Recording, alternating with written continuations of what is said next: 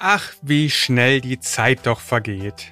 Weißt du noch, genau vor einer Woche haben wir mit unserer 21-Tage-Challenge begonnen und haben uns vorgenommen, bis zum AOK Firmenlauf Potsdam nicht nur jeden Tag mindestens 21 Minuten aktiv zu sein, sondern auch jeden Tag einen Akzent aus dem Bereich Achtsamkeit, Kräftigung und Beweglichkeit in den Vordergrund zu stellen. Hierbei habe ich versucht, dir die Vorteile von guter Laune, dem Fersenheben, der Nackenentspannung, dem gesunden Trinken, der Kniebeuge, der mobilen Wirbelsäule und dem Reduzieren von Stress näher zu bringen. Alles, damit du Schritt für Schritt mehr Bewegung in deinen beruflichen Alltag bringen kannst. Vielleicht hätte ich lieber Stufe für Stufe sagen sollen, das wäre dann ein besserer Einstieg in das heutige Thema gewesen. Denn am 3. August 2021 geht es um das Treppensteigen. Und unser Dank geht heute mal wieder an Pro Potsdam, die bestimmt über jede Menge Treppen in ihrem Immobilienbestand verfügen.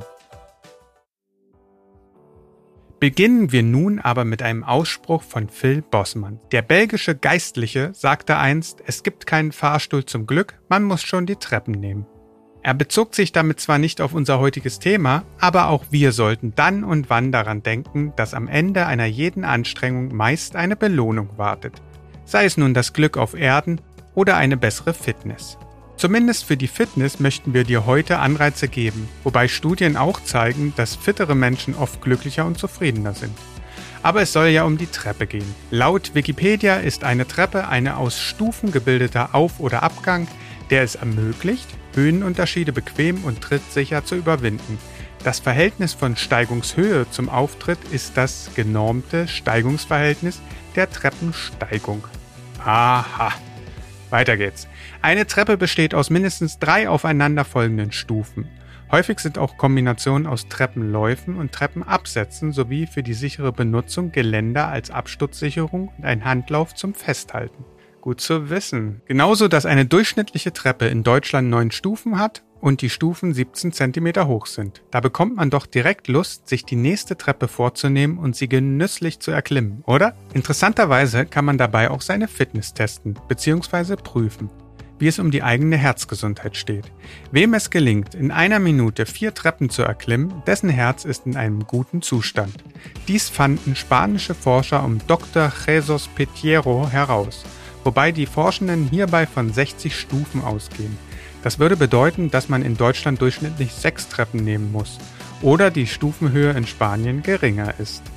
Bevor ich mich aber weiter in statistischen Behauptungen verfranze, rufe ich lieber mal Johanna an und frage sie, was sie zum heutigen Thema gefunden hat.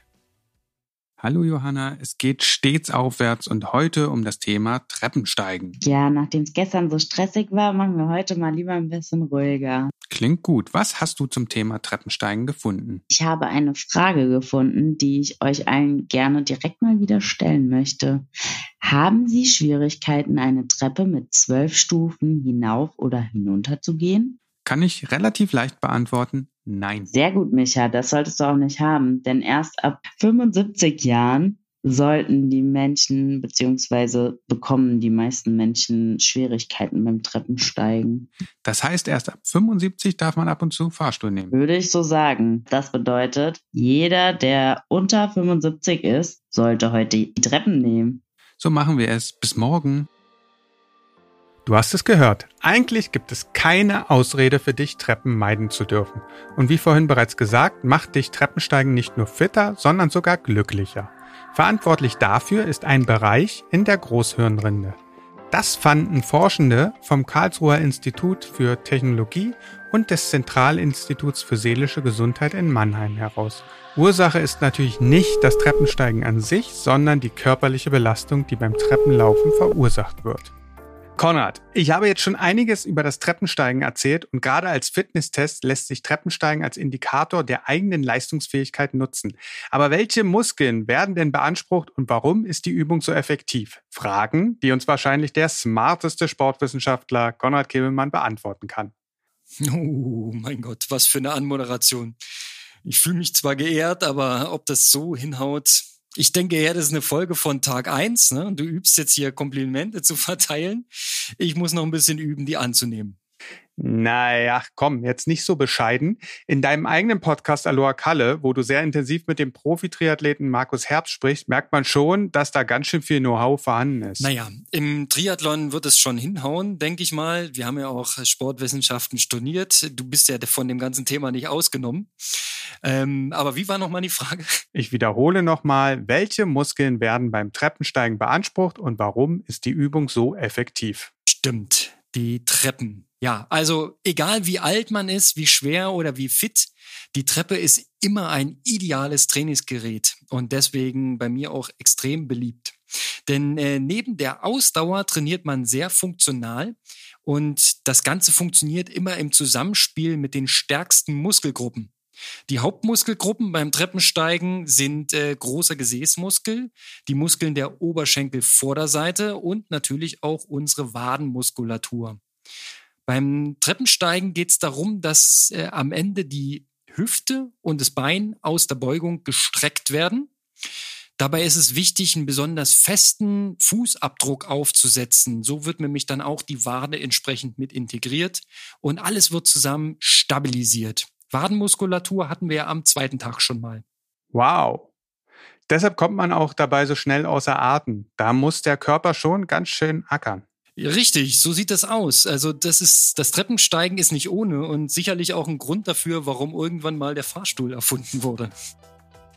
Wahrscheinlich wurde der Fahrstuhl bereits um 636 vor Christus von Archimedes gebaut und es gab ihn seitdem in jeglicher Form in allen Epochen. Den Aufstieg erlebte er seit der Industrialisierung und zum großen Durchbruch verhalf die Erfindung des absturzsicheren Aufzuges im Jahre 1853 durch die Otis Elevator Company. Dennoch solltest du, wann immer es geht, diese Erfindung meiden und stattdessen etwas für deine Fitness und Gesundheit tun. Denn nicht nur Phil Bossmanns meinte, dass das Treppensteigen zum Glück führt, sondern auch die Forscher aus Karlsruhe und Mannheim wenn doch alles so einfach wäre. Bis morgen.